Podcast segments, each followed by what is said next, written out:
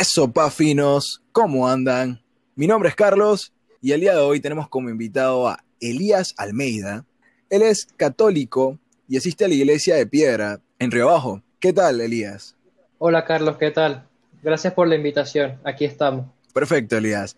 Ahora, como bien mencionamos y mencioné en la pequeña presentación, es católico. Y este dato es muy importante para este podcast, ya que el día de hoy el tema va a ser el catolicismo. Es un tema un poco peculiar, la verdad a veces es un poco polémico y criticado y pues el día de hoy vamos a desarrollar un poco sobre qué es el catolicismo, su origen y algunos, algunos datitos importantes. Pero ahora bien, Elías, vamos a iniciar por qué es el catolicismo. Dime tú, ¿qué piensas tú que es el catolicismo? Bueno, si te vengo a decir una, una definición exacta de qué es el catolicismo, vengo a decirte sobre la doctrina religiosa que es como la, la que rige el Papa Francisco, eso es el catolicismo. Pero esta noche te vengo a, a, presentar un poco acerca de la vivencia del catolicismo, más que una, una doctrina o una, algo que se hace o, o se hace obligatorio, es como más una vivencia, una vivencia de fe. Es, algo que puedes, es algo que puedes regirte, pero también es algo que tienes que sentirlo. Por lo menos ayudar a los demás, buscar. Para mí el catolicismo es eso, pues, intentar reflejar un poco lo que hizo, lo que vino a dejarnos Jesús cuando vino a la tierra. Claro, es un punto de vista muy interesante, ¿no? Porque, o sea, si nos vamos a la definición más teórica, sí te dice que, bueno, el catolicismo es o es una religión derivada del cristianismo, que tú muy bien lo mencionaste, reconoce al Papa, en este caso el Papa Francisco, como la, la máxima autoridad espiritual. Y también sé que el catolicismo, o la Iglesia Católica como tal, se considera como la única doctrina fundada por Jesucristo y que obviamente además se denomina como la Iglesia Universal, se diferencia mucho de, de los protestantes y de la Iglesia anglicana. ¿Qué hay de diferente, según tu punto de vista, en los católicos con los protestantes? Ok, es como, pero es como te digo, o sea, te puedo ponerme a darte diferencias aquí sobre una y otra religión. Sin embargo, eh, también te puedo presentar algo como, como que, hay que es una experiencia, o sea, todas las religiones tienen como una experiencia. yo, te, yo te ofrezco hoy como la, la, experiencia de fe que he vivido yo a través de la religión católica, es como esa experiencia de fe que se vive en base a los valores que nos han enseñado, tal vez en las iglesias, pero también hay personas que han como estudiado la vida de Jesús y si, intentan seguir los pasos de Jesús. En fin, al final esa es como la misión de nosotros, intentar seguir los pasos de Jesús que hizo cuando vino a la tierra, el ejemplo del amor, de la, el ejemplo de la cordialidad, de la generosidad que tuvo él cuando vino, para poder nosotros reflejarnos en él y poder verlo como una imagen a seguir. Por eso te digo que más, que más que una doctrina que tienes que seguir sí o sí, es como una experiencia de fe, una experiencia de amor hacia los demás, que es la, la, religión católica. Ahora, hay gente, hay gente que decide seguirla así como doctrinal, que sea esto se hace así o así, pero yo prefiero vivirla más de un punto de vista como, como de experiencia, o sea, más como vivir experiencias dentro de una, de una comunidad, porque al final para eso es como, seguimos como una parroquia para poder seguir una comunidad y hacerle un bien a la comunidad en la cual servimos. Ok, ahora, mira, que, que me, me parece un punto interesante y quiero consultarte. ¿Qué piensas tú sobre todo esto que es a veces tal vez seguir como, como si fueran eh, soldaditos, seguir lo que dice una iglesia o seguir toda esta doctrina? Porque tú me lo planteas como tal vez un estilo de vida, ¿verdad? Todo lo que es el, catolicismo, me lo puedes plantear así como un, estilo de vida, como que es algo que tú debes sentir, no es solamente ser un soldadito y listo, sino que tienes que sentirte lleno y todo este tipo de cosas, pero ¿qué piensas tú sobre las personas que lo hacen como una obligación? Porque nosotros vivimos en Panamá y Panamá es un país, entre comillas, católico, que, un ejemplo, tú naces y la mayoría de familias, para no decir, vamos, a decir que un 75%, un 70-75% de las familias actualmente eh, son católicas y desde pequeño te bautizan, te imponen que tú debes hacer tu primera comunión, tu confirmación, ese tipo de cosas, y no es algo que tú escoges a veces. Yo siento que la religión católica en Panamá a veces es algo impuesto y no escogido. ¿Qué piensas tú al respecto? Bueno, eh, siguiendo esa línea de comentario que me estás haciendo, bueno, yo, yo también hice esa parte que tú dices de, que me bautizaron y me, me, hice la primera comunión como está establecido y mi confirmación también. Pero te digo una cosa, también para poder vivir esta experiencia que te digo, es importante, valga la redundancia, vivir la experiencia, porque al final algo que te imponen, dime tú, te termina aburriendo.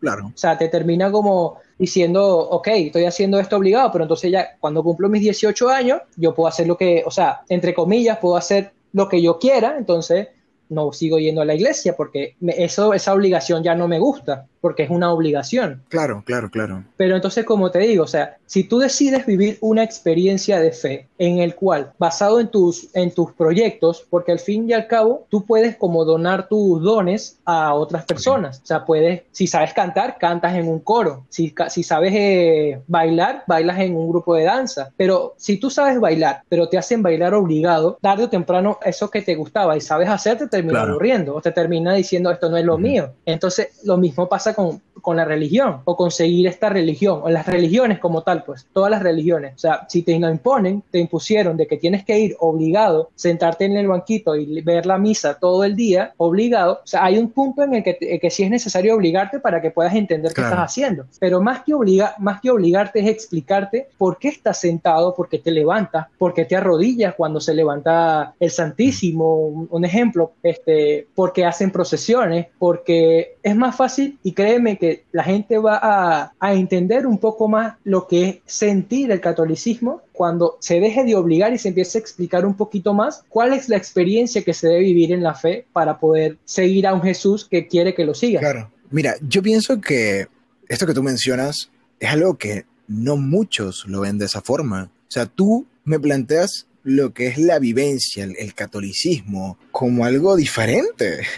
Y me parece interesante porque yo te digo, obviamente uno escucha y como vivimos en un país que, como, vamos a decirlo, como religión fundamental tiene al, al catolicismo, pues muchas veces no, no te lo plantean así. Te dicen, no, tú tienes que hacerlo, tú tienes que, tienes que, tienes que. Y tu punto de vista me parece muy, muy interesante muy, muy interesante porque es algo que en verdad creo que en, mis 20 años de vida nunca lo había escuchado.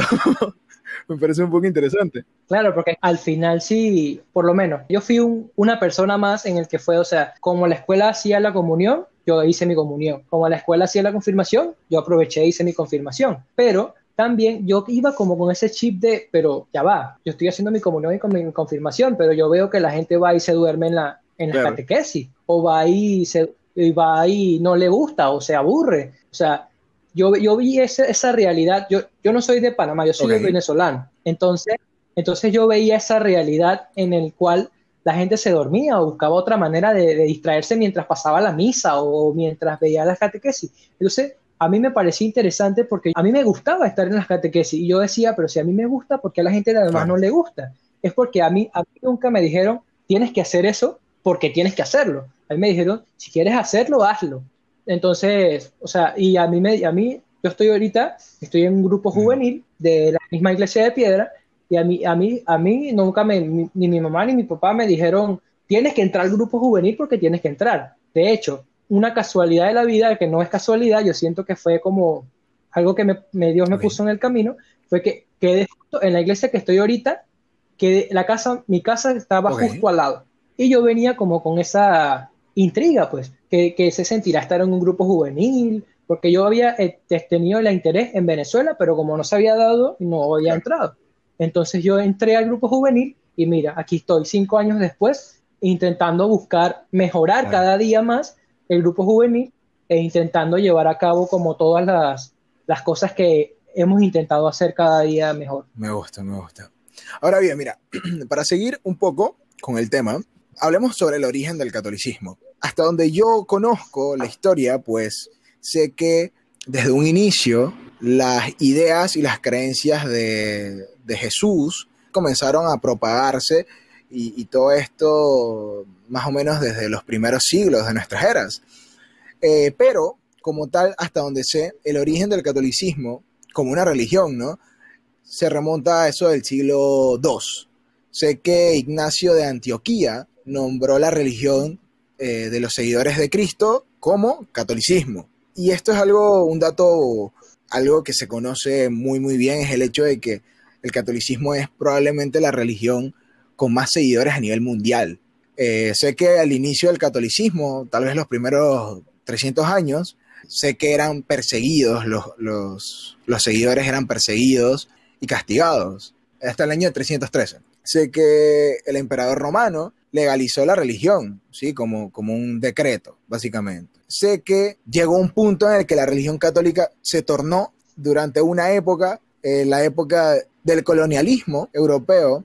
En esa época, la religión era impuesta y hubo muchos temas de terrorismo, hubo muchos temas de genocidios y cosas por el estilo que se plantearon desde la religión como tal, ¿no? Pero obviamente estos son pequeños datos que, al final en toda historia van a haber cosas buenas y cosas malas. Tú, como conocedor de, de la religión, ¿tú crees que el catolicismo actualmente es lo que era antes? ¿Es lo mismo? Ok, respondiéndote un poco a como me decías de la, del origen, sí, yo había, había leído esa parte de que decía de que la, de los años, desde los años, desde el año de Jesús habían sido perseguidos por buscar, ¿sabes? Miedo al cambio o miedo a que otras personas llegaran, ok, fueron perseguidos. Para mí, el origen de, la religión como tal, esta religión que te, que te explico, es justamente la base de nuestra religión, es esta semana que viene, que es como la, la, Semana Santa. Porque nosotros, ¿qué conmemoramos en Semana Santa? Mm, empieza, bueno, empieza desde el, desde el domingo con el domingo de Ramos y termina el domingo que es el domingo de, de, Gloria. Sí, pero hay una, hay una parte de la, de la Semana Santa que también es sumamente importante porque en esta parte se, se instituye la Eucaristía, que en este caso se instituye el sacramento de la Eucaristía, en este caso también se, se conmemora lo que es la pasión, la pasión, la muerte y resurrección del Señor, que esta es vital porque es prácticamente como nuestro esquema, es como nuestro, esto es como nuestra base. El esquema de la religión católica es la, conmemorar la pasión, la muerte y resurrección del Señor, porque al fin y al cabo eso es lo que estamos esperando todos, resucitar con Él para estar con Él en el, en, el paraíso. Pues. Entonces, para mí esto pasa en esto. Ya después, como, como tú buscabas, que poco a poco se fue como dando esos detalles a la religión y tal, pero también sabemos que, la, que los papas son sucesores de Pedro y, y Pedro lo puso el, lo puso el papa, el, mismo Jesús puso a Pedro como, como cabeza de la iglesia. Entonces, poco a poco se fueron como detallando cositas que, que quedaron como, que digan, que diga la gente como cabo suelto, que fueron como arreglando y claro, siempre fueron perseguidos y todo, pero al final como que se logró establecer esa religión como tal. De hecho, hay perseguidores que se convirtieron, está el caso de Pablo, que era perseguidor fiel de, los de, los de los creyentes y al final se convirtió y mira, tantas cosas que hizo, tantas cartas que escribió, tantas personas que, que convirtió. O sea, al final como que se fue dando como esos detalles, hasta después de la muerte de Jesús, se fueron dando esos detalles para poder crear lo que es la, la religión. Pero claro, esto también es importante destacarlo, que es como en base a, la, también al Espíritu Santo que vaya guiando a la gente, porque tampoco era lo loco de que yo, yo quiero crear esto y se creaba. O sea, no, tampoco era así. Era como Jesús seguía guiando a través de ese Espíritu a las personas para seguir creando las cosas y seguir como llevando a cabo esa, ese amor, porque más que una religión como tal, era intentar llevar ese amor a las personas que lo necesitaban y que y que él se dedicó a enseñar, pues también, porque al fin y al cabo el mandamiento más importante que dejó fue amarse unos a otros. Vamos a hablar un poco de las características ¿sí? del catolicismo, porque entre esto vamos a hablar un poco de, de también de las creencias que tiene el catolicismo y que muchas de estas creencias son diferentes a otras religiones. Por ejemplo, la Iglesia Católica se considera la única iglesia fundada por Cristo y como tú mismo mencionabas, pues desde, desde el apóstol Pedro, que fue básicamente quien fue encomendado para, el tema de la iglesia, pues desde ahí inicia el catolicismo, ¿no? Y todo este tipo de, enseñanzas cristianas se fueron propagando partiendo desde el catolicismo, muchas veces. También sé que eh, tienen un credo. ¿Qué es el credo? Ok, hablando un poco, me, me gustó esa parte que comentabas sobre las características de la religión ahí te voy a tocar un poco esa parte ahorita. El credo es más que nada como, o sea, ¿qué estás creyendo tú? O sea, tú empiezas, el credo empieza, creo en un Dios Padre Todopoderoso, creador del cielo y la tierra, pero más que decir en palabras, es como sentir verdaderamente que estás creyendo. O sea, porque también que te, hay muchas personas también que, y a veces también me incluyo a mí en eso, de que también llegamos a, a, cualquier lugar, a cualquier sitio donde en la iglesia o haciendo una oración normal, y llegamos, creo en Dios Padre Todopoderoso, que ahora sí la tierra, que mucho Cristo, su único automático. conseguido y al final, exacto, al final no sabemos qué es el credo o, qué, o en qué estamos creyendo, porque al fin de podemos decir, ok, creo en un Dios Padre Todopoderoso, creador del cielo y la tierra, pero a veces, ¿será que sí creo el cielo y la tierra? Creo en Jesucristo, único nuestro Señor, pero ¿será que sí vino? Entonces, entonces es eso, pues, es como te decía al principio, todo, para mí, toda, todas las religiones o todo el catolicismo como tal está basado en la fe. O sea, la fe es como esa, ese movimiento en tu ser que te hace creer de verdad qué está pasando. Y es como deja, dejas de, estar en automático y empiezas a ver las cosas como creerlas de verdad, por así decirlo, pues. Empiezas como a, a cambiar ese chip de que todo es automático, de que doy dinero nada más para salir del paso, empiezas a donar más de tu tiempo y empiezas como a, a interiorizar más, porque para mí también eso es una palabra clave para creer en algo, es interiorizar, ver que lo tengo adentro. Pues. O sea que, en pocas palabras, el credo explica básicamente la doctrina o lo fundamental de la religión católica, básicamente. O sea, te, dice que en quién cree, por qué cree, te, va explicando eso, ¿no? Sí, exacto. Y es como, es como también recordar, o sea, recordar que estás creyendo y que tienes que seguir creyendo en eso. Otra característica de la Iglesia Católica o del catolicismo es que posee una organización jerárquica que inicia desde la cabeza que tú mismo mencionaste, que es el Papa de Roma, en este caso es el Papa Francisco, los cardenales, y va bajando por el clero, que el clero, si no me equivoco, es el obispo, eh, los diáconos y todo este tipo de, de personas, ¿no? Ahora bien, ¿cuál es tu opinión sobre la jerarquía de la iglesia? Bueno, este, en verdad, todas las cosas necesitan una, estructura para poder funcionar. Porque al fin, o sea, imagínate que no, no, no exista nada de eso, no existan como una estructura como tal. Todo el mundo anda por su lado haciendo algo, haciendo las cosas, y al final, ¿cómo se ve eso si no hay una estructura que lo, que lo respalde? Entonces, es, para mí esa parte también es importante. Como tú decías, es una estructura bastante grande, o sea, no es que una parroquia ya, no, o sea, son miles de parroquias dirigidas por miles de diáconos, dirigidas por miles de sacerdotes, dirigidas por miles de, obispos, de cardenales, de hasta el Papa. Imagínate el, Papa viendo todas esas estructuras. Ahora, yo digo que también será bastante extenso.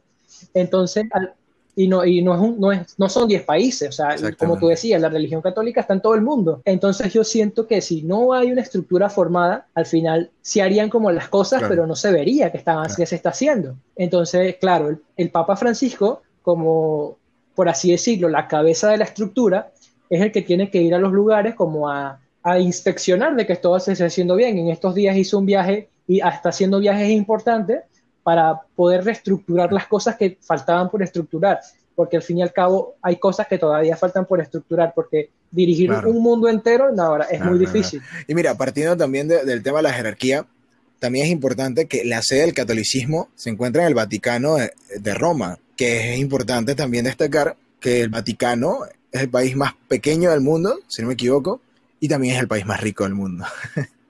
Y desde ahí, bueno, se, administra la religión eh, hacia todo el mundo, ¿no? Obviamente, ahí es donde normalmente está el Papa, ¿cierto? Sí, exacto.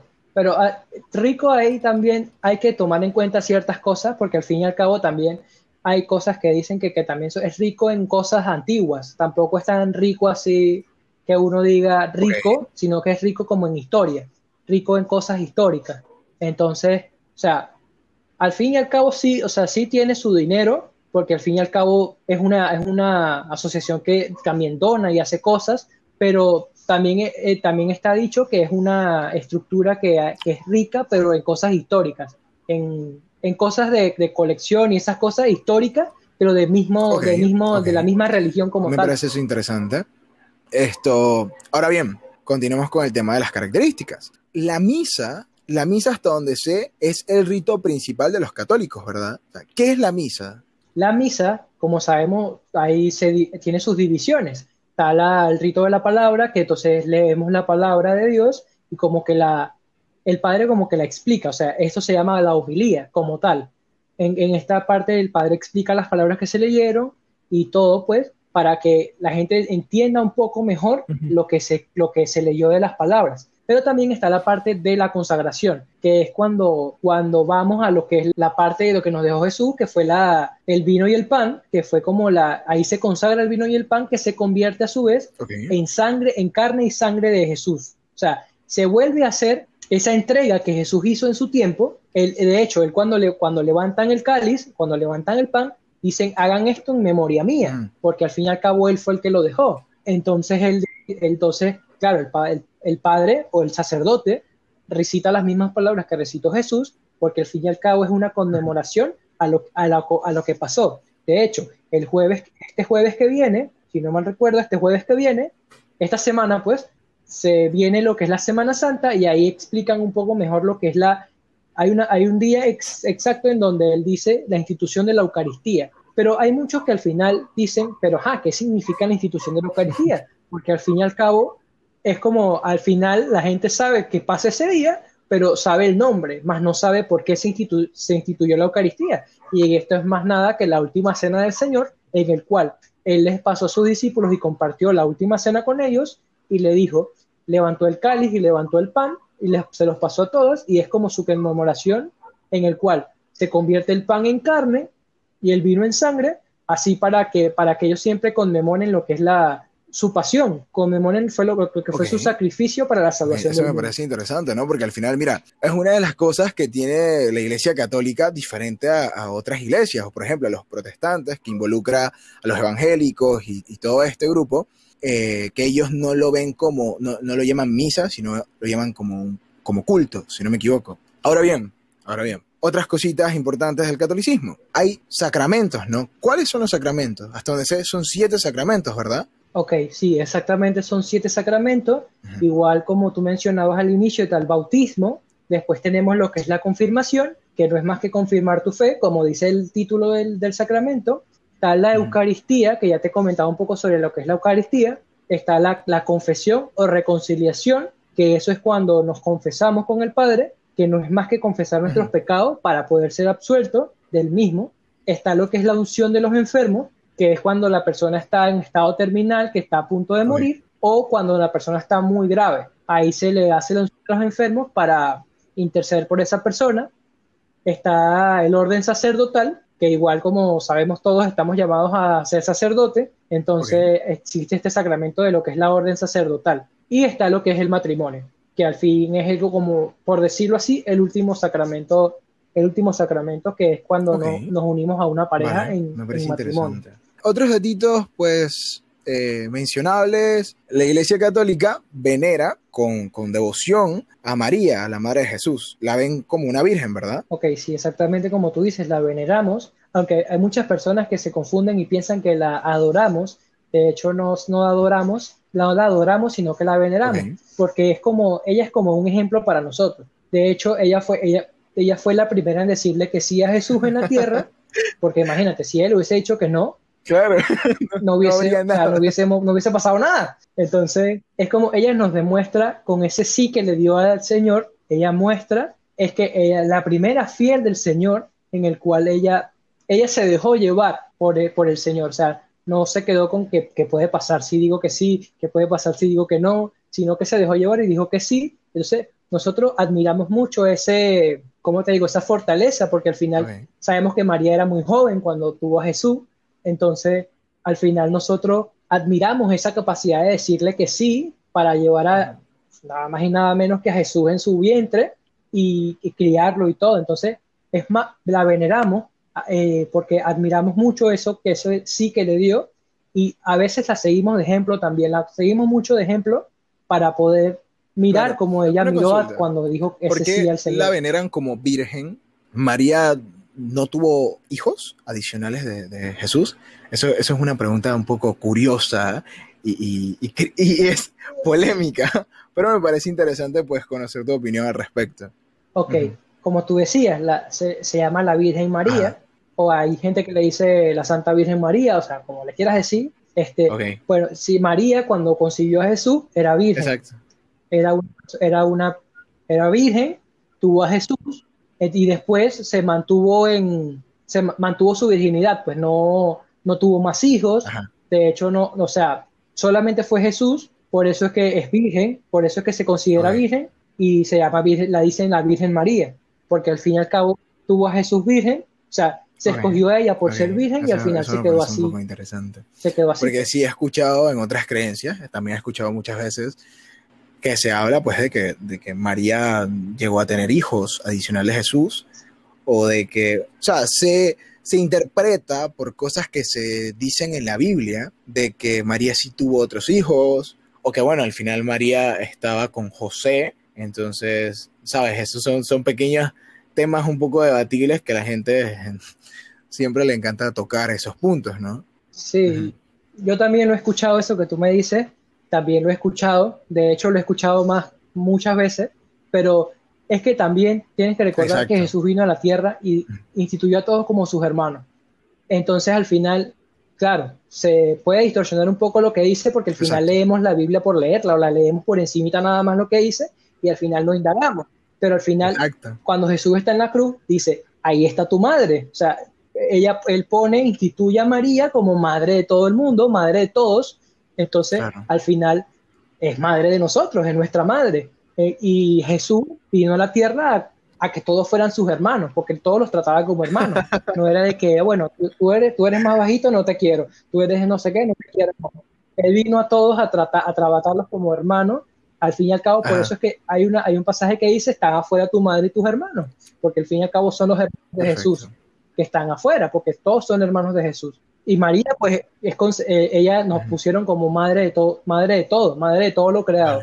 Vamos al siguiente punto, ¿sí? El catolicismo y el cristianismo. ¿Cuál es la diferencia? ¿Es lo mismo? ¿No es lo mismo? ¿Qué es lo que, qué discrepancias hay entre una y la otra? ¿Qué piensas al respecto? Bueno, también, también que tenemos que ver porque hay como diferentes, diferentes partes, porque está el cristianismo católico, porque a los católicos se le llaman cristianos católicos, y también hay otros tipos de cristianos. Entonces, al fin y al cabo, mira, para serte sincero, sí hay sus discrepancias entre, sus cosas, porque al final, al final, unos creen en, como tú dices, uno no es que adoran, pero uno ven a la Virgen María como un ejemplo. Hay, otras, hay otros cristianos que no, que solamente siguen a Cristo y dicen que no pueden seguir a, otra, a otras personas. Al fin y al cabo, nosotros, nosotros como cristianos católicos, nosotros vemos a María como, como te explicaba hace un rato, como un ejemplo. Entonces, nosotros solamente adoramos a Dios en sus tres, ¿cómo te explico? En sus, o sea, en Padre, Hijo y Espíritu Santo. Entonces, nada más. Nosotros no adoramos a la Virgen, no adoramos a santos, nada más nosotros lo tocamos la parte de que nosotros seguimos un modelo de vida que nos dio la Virgen María y queremos, hay personas que no lo siguen y como tú decías, hay unos que no, no siguen nuestros, los ritos del catolicismo, que en este caso es el, el, sacramento de la Eucaristía, sino que nada más comparten la palabra o, o nada más adoran, o nada más cantan, o nada más hacen cultos, como tú decías. Entonces, al fin y al cabo, esa es como la parte, la discrepancia, pero al final siento que igual creemos en un mismo Dios y igual tenemos que buscar las mismas, ¿cómo te digo? Los mismos objetivos que es amar igual al prójimo. Básicamente todos somos cristianos. O bueno, todas las religiones que adoran a Dios y a Cristo, a Jesucristo, eh, son, somos cristianos. Sin embargo, pues, hasta donde sea la, la Iglesia Católica, lo que tiene es que, pues, tiene tal vez eh, algunas doctrinas adicionales o algunas menos que, un ejemplo, los protestantes, que al final tal vez e-, ellos no, no ven a la Virgen María como, no la veneran, la Iglesia Católica sí, la Iglesia Católica tiene sus siete sacramentos, cosas así, si no me equivoco, eh, hasta los mandamientos son hasta diferentes, ¿verdad? Sí, exacto. Eh, es como las, yo te quería mencionar anteriormente, las, es como las características del, catolicismo como tal, como me dices, que es como, si tú, si, si tú comparas las características, que es más el amor, la comprensión, el, la generosidad, la espera, el saber esperar, el creer, en la fe, creer en la fe en Cristo, pues tampoco son tan diferentes a, la otra, a la otra iglesia que la cristiana. porque al fin y al cabo son iguales, solamente que como tú dices, tienen otros, otros métodos, quizás doctrinas, por ejemplo, se visten diferente, piden vestirse diferente, o, o utilizan otros métodos de evangelización. Sin embargo, va por el mismo camino de evangelización, siento yo que también se puede, también, o sea, porque al fin y al cabo tenemos todos el mismo objetivo. Claro. Hablaremos de las críticas al catolicismo. Y, este es un terreno mucho más delicado, porque la verdad la Iglesia Católica tiene su, su, buena cantidad de críticas y pues me gustaría dialogar un poco contigo al respecto. Y me, me llama mucho la atención, pues, iniciar con algo que hemos mencionado varias veces durante las características y durante la conversación, que por ejemplo para las iglesias protestantes o para las otras religiones, está mal visto el hecho de que la iglesia católica adore o venere a estatuas, imágenes, que por ejemplo la iglesia católica creen santos y este tipo de cosas para las demás iglesias o para eh, como tal la sociedad es algo que está un poco repudiado y partiendo un poco de lo que dice la Biblia, eh, en Éxodo 20, dice que en el versículo 3 dice, no habrá para ti otros dioses delante de mí. El versículo 4 dice, no te harás escultura ni imagen alguna, ni de lo que hay arriba en los cielos, ni de lo que hay abajo en la tierra, ni de lo que hay en las aguas debajo de la tierra. Y el versículo 5 termina con, no te postrarás ante ellas, ni les darás culto. También menciona de que es un Dios celoso que castiga la iniquidad de los padres en los hijos hasta la tercera y cuarta generación de los que me odian. ¿Qué piensas tú, tú como católico, sobre este tipo de cosas? Porque sé que es algo muy, muy criticado que tiene la Iglesia Católica y que lo critican todas las demás iglesias, eh, de que el creer en santos, el adorar imágenes, el tener estatuas, eh, es algo que, es muy, muy, muy criticado y muy, muy, muy repudiado. ¿Qué piensas? Ok, parto con la parte que me dices que el Señor castigará.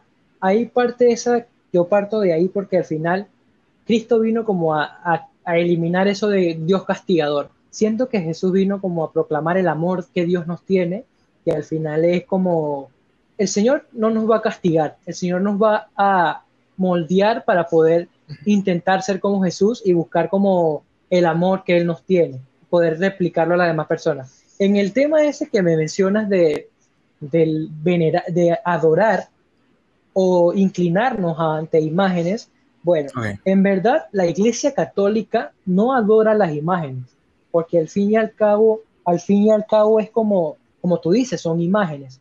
Pero estas imágenes son personas que decidieron seguir el camino de Dios, o sea, de una manera adecuada, como te explico. Y no es como, o sea, la iglesia no es que no es que no es que venere o quiera adorar imágenes, es que nosotros utilizamos esas personas que decidieron hacer el bien como modelo para poder como un ejemplo intentar llevarlo como modelo. Como por, ejemplo, nosotros nosotros, o sea, exacto, como un ejemplo a seguir más que como una adoración, por lo menos hay santos que han que la mitad de su vida, o sea, fueron por un mal camino, pero al final se convirtieron, creyeron, hicieron muchas cosas por Dios. Eso es lo que nosotros, lo que nosotros podemos ver de esos santos. Es como, es como yo si él pudo ser santo que cometió pecado y no y no, no, pudo este y pudo salir, yo también puedo serlo. O sea, es como es como igual, la Biblia también dice que todos estamos llamados a la santidad. O sea, al final todos estamos llamados a lo mismo, que es la santidad, porque al final todos son, todos tienen, todos deberían, deberíamos ser santos, porque al fin y al cabo todos tenemos que hacer las cosas que el Señor nos pide. Pero al fin y al cabo también es bastante difícil seguir los pasos del Señor, porque a veces no se hace tan fácil. Pero es como dicen, la primera parte es difícil, pero ya después el camino se vuelve llano, se vuelve más fácil. Pero es como te digo, es como te digo, este, más que, más que como adorar, es como seguir ese estilo de vida que siguieron. De hecho, hay muchas, se fundaron, a partir de santos, se formaron muchas órdenes, que están los franciscanos, los, los agustinos, los, los claretianos, pero la única, la única similitud de, todos esos, de todos esos órdenes o de todas esas, sí, órdenes, vamos a dejarlo así, que, fundaron esos a través de esos santos, es que todos igual adoran al mismo Jesús. O sea, el, pilar de todas esas órdenes es Jesús, como la debe ser de todos los católicos, todos los católicos y todos los cristianos. O sea, seguir a Jesús es como nuestro principal pilar. De hecho, hay muchas personas, claro, como tú dices, que no, no recurren a los santos, pero eh, también, pero, pero, o sea, si creen en ellos. O sea, no es que es, es, como te digo, es como un estilo de vida que nosotros queremos, que se premió, pues, que buscó como, como, hey, mira, si él pudo, nosotros también podemos. De hecho, en, en, esto, en esto poco tiempo, hace poco tiempo, este, canonizaron a un niño que se dedicó, dedicó toda su vida, de, murió joven, dedicó toda su vida a, ayudar a los pobres, a dar comida. O sea, esos son como, nosotros tenemos que seguir ese estilo de vida que él siguió, porque si él pudo, teniendo todas las adversidades que tenemos nosotros también, nosotros también podemos. Claro, sabiendo que somos pecadores y que vamos a caer en pecado porque no somos perfectos, pero es como seguir un estilo de vida que ellos nos proporcionan, pues ellos nos proporcionan y nos dejan saber y nos dejan ver que ese Obviamente pienso yo también de que depende de, cada individuo, ¿no? Porque sí sé que, que hay individuos que se vuelve hasta fanatismo en algunos casos, por ejemplo, con algunos santos. Tal vez no es la religión como tal, sino que todo depende de cada individuo, ¿no? Claro, claro. Al final, al final, si yo si yo llego y, ese santo, ese santo, ese santo, ese santo, y nos olvidamos del centro que como te explicaba es Dios o Jesús, al final ya eso es otra cosa. Ya eso, hey, vas por un... Pero tampoco, o sea, tampoco es que vamos a decirle, hey, porque estás viendo a ese santo, chao de mi iglesia, tampoco. O sea, es como, es como decir, hey, tienes como una idea errónea de las cosas, pero hey, puedes seguir siguiendo ejemplo ese santo, tenlo de ejemplo para hacerlo realidad en tu vida, pero enfoca tus ojos en otra lo que debes enfocarlo, que es llegar a El favoritismo y la intervención legal que tiene la religión. Y con esto eh, mencionaré temas puntuales. El favoritismo, como muchos países se consideran países católicos, y por eso al inicio dije que, Panamá es un país católico, entre comillas, porque yo soy una persona creyente del hecho de que tú no puedes está bien que tal vez la mayoría de la población de Panamá sea católica, pero siento que el generalizar o clasificar un país por ese tipo de cosas me parece un poco innecesaria. Pero yéndonos de eso, vemos como Panamá es un país que en todo el sentido favorece a la Iglesia Católica, desde cuánto dinero se invierte en la Iglesia Católica hasta el apoyo que tiene la Iglesia Católica, la voz siempre es escuchada viniendo de la Iglesia Católica. Por ejemplo, el, arzobispo, si no me equivoco, quien, quien aquí en Panamá de una u otra manera siempre está involucrado en temas de política. Y yo pienso que aquí es donde partimos mal de que la religión no debería ser algo que se involucre con la política. ¿Es un problema del Estado? Sí, pero es un problema también de la religión como tal.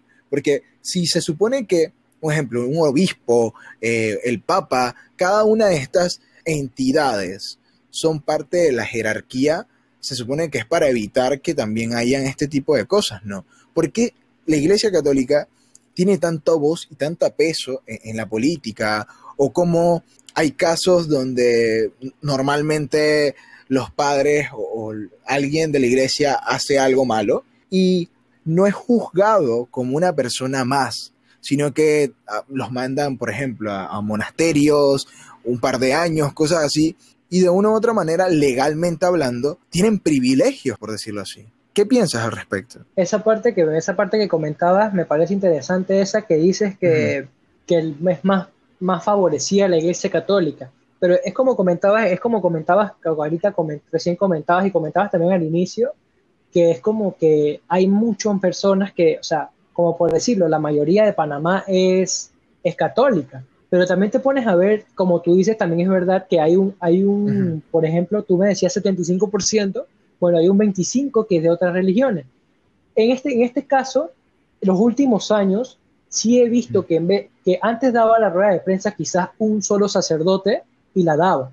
pero ahorita he visto como de, después de todo ese ajeteo de la JMJ y esa cosa y todo eso, también he visto que últimamente se sienta en una mesa, no se sienta ninguna persona política, se sienta una mesa de puros, de puros entes religiosos, o sea, de puro el, el mini, un ministro de, allá del, del, cristianismo, una persona que practica la religión hindú, el mismo arzobispo, y esa, esa también, eso también me parece interesante, porque al fin y al cabo es como abrir un campo a que se pueda haber, haber una hermandad. De hecho, el último viaje del Papa Francisco me pareció extraordinario porque fue como a, buscar esa reconciliación entre una, entre una religión que ha sido también bastante criticada, como son los musulmanes, si no mal recuerdo la religión al que fue, se, religió con se reunió con su dirigente y se, para llegar a un acuerdo de paz entre, entre los dos. Porque al fin y al cabo, la religión no es guerra, la religión no puede ser guerra, la religión se supone que estamos siguiendo un ejemplo de amor, un ejemplo de comprensión, no un ejemplo de guerra, porque la misma Biblia lo dice. El, Jesús, no vino a hacer guerra, espera, lo esperaban para que fuera una guerra, esperaban que bajara del cielo para que, se, para que formara el, el, show, la guerra, y al final vino, vino como uno más de nosotros, vino como a, a enseñar que desde la humanidad se puede crear el amor hacia un hermano. Entonces, me parece muy bien eso que están haciendo de querer unir y como tú decías, en un tiempo sí se vio favorecida, pero ahorita estoy viendo como esos lazos de unión que debería haber entre religiones, porque al fin y al cabo todos vamos en un mismo sentido, aunque, aunque unos practiquen una cosa y otros otra, o unos se vistan diferente, o unos a lo mejor no usen toda la Biblia como otros, pero al fin y al cabo, al fin y al cabo todos vamos en un mismo como última crítica, camino. Me parece esta que es la más delicada y más, más profunda el tema de los abusos sexuales en la Iglesia Católica. Porque no, esto no es un secreto, que hay muchísimos casos de abusos sexuales infantiles eh, donde se acusa a padres y dirigentes de iglesias y todo esto como, como abusadores, como violadores de, de niños. Y la verdad yo, yo te digo, como una persona fuera de la Iglesia Católica, lo repudio de una manera increíble. Y, de verdad, siempre he pensado muy mal al respecto y siento que es un factor común porque hasta gente desde dentro de la iglesia católica también lo ve muy mal. Yo pienso, mi punto de vista es que esto también tiene que ver mucho con el tema del celibato que tienen los padres eh, de, las iglesias católicas, que hasta donde sé, para ser, si tú eres padre, tú no puedes tener esposa, no te puedes casar, no puedes tener intimidad, nada, nada, nada. Es un celibato entre comillas absoluto. Eh, y que esto, esto es como cualquier cosa que se reprime. Todo lo que se reprime va a llegar un momento en el que se va a distorsionar, va a llegar un momento en el que va a salir. Y la sexualidad, al final, como eh, somos seres humanos, somos personas sexuales, somos seres humanos sexuales, que si tú reprimes por 50, 60 años tus instintos y tu tema sexual, va a llegar un momento que eso se va a distorsionar y va a salir algo feo, no va a ser algo bonito.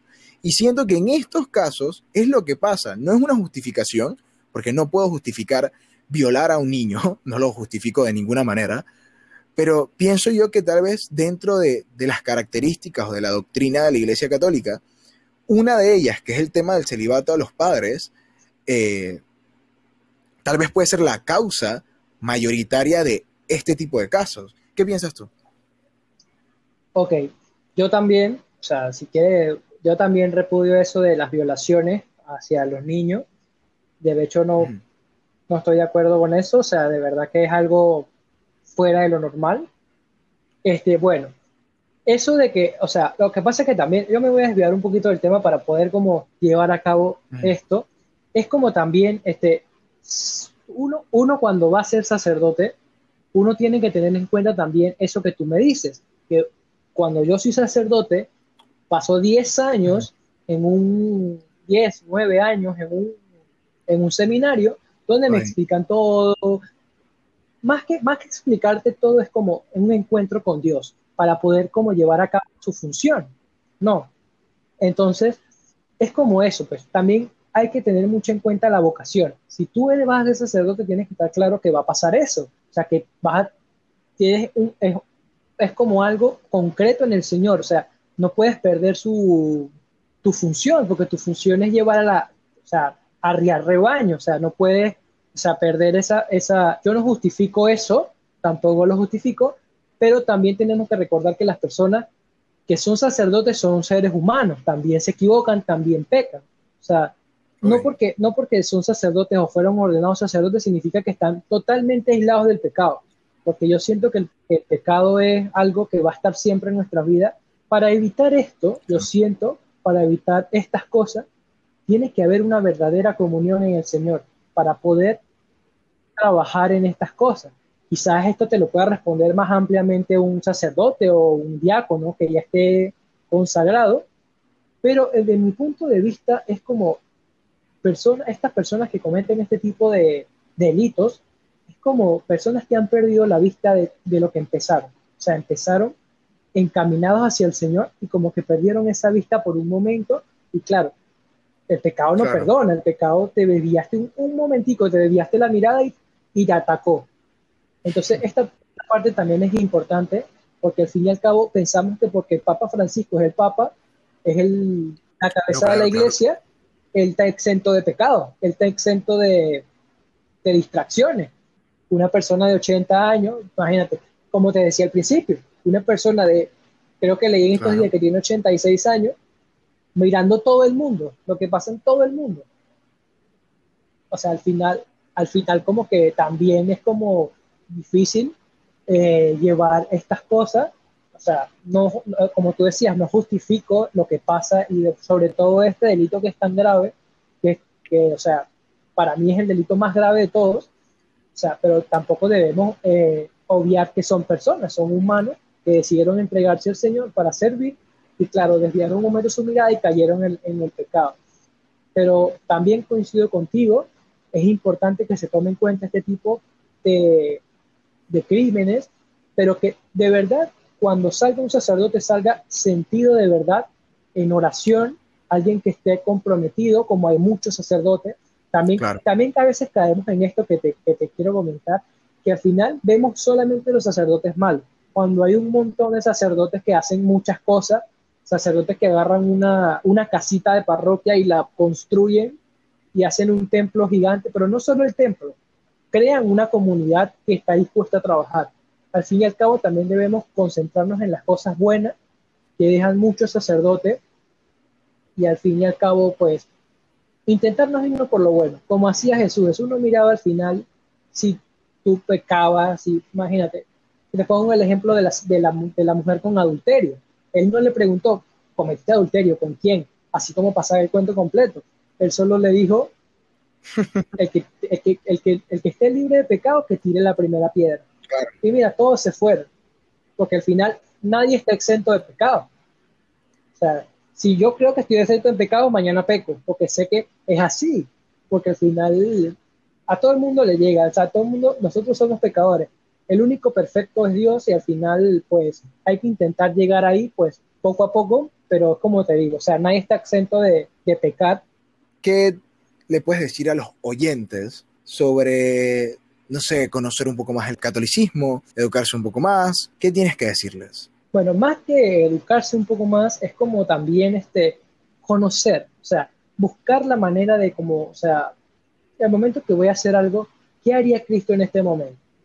O sea, porque al final, no, como, te, como te he dicho en toda la charla de hoy, es como buscamos la manera de, de culpar al catolicismo por algo que nosotros no sentimos buscamos buscar este, culpar al, al, cristianismo o, o, o, a la iglesia evangélica o al, o al catolicismo o al, de algo que no, se, no hemos sentido en nuestro corazón.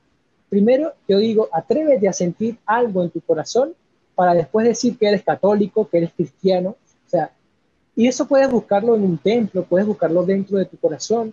Siento yo que primero hay que sentir algo para que te movió, o sea, y eso pasa por lo, por lo general sí, claro, claro, claro. en los retiros. No sé, no sé si has escuchado esto de los retiros, este famoso retiro de Chitré. Mueve, mueve masas ese retiro, mueve corazones. yo he, escuchado miles de cuentos de personas que se han convertido en ese retiro, que han sido sacerdotes en ese retiro, pero al final es que te movió el corazón ese retiro, pero tú no te quedaste con ese movimiento, ah, se movió, se movió de su sitio, pero ahí se quedó. Entonces, es como, me movió, pero ¿por qué me movió? Voy a indagar un poco.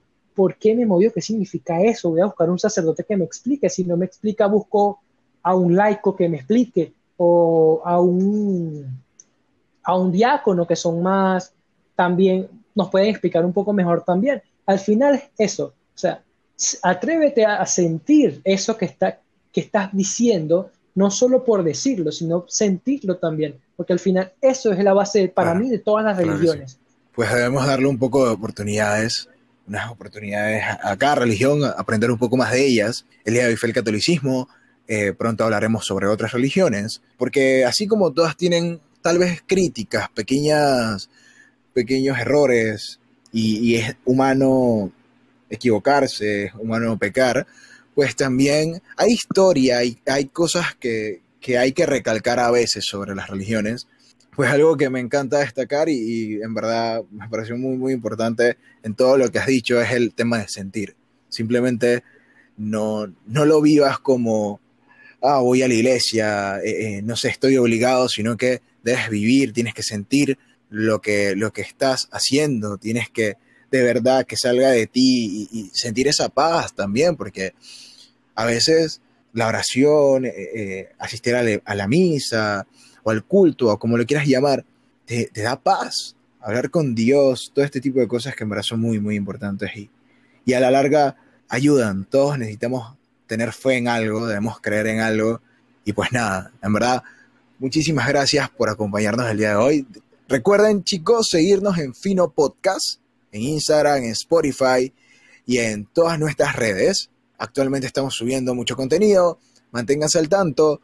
Pronto estaremos subiendo un poco más de, religiones. Pues terminamos. Así que, nada. Chao, chao.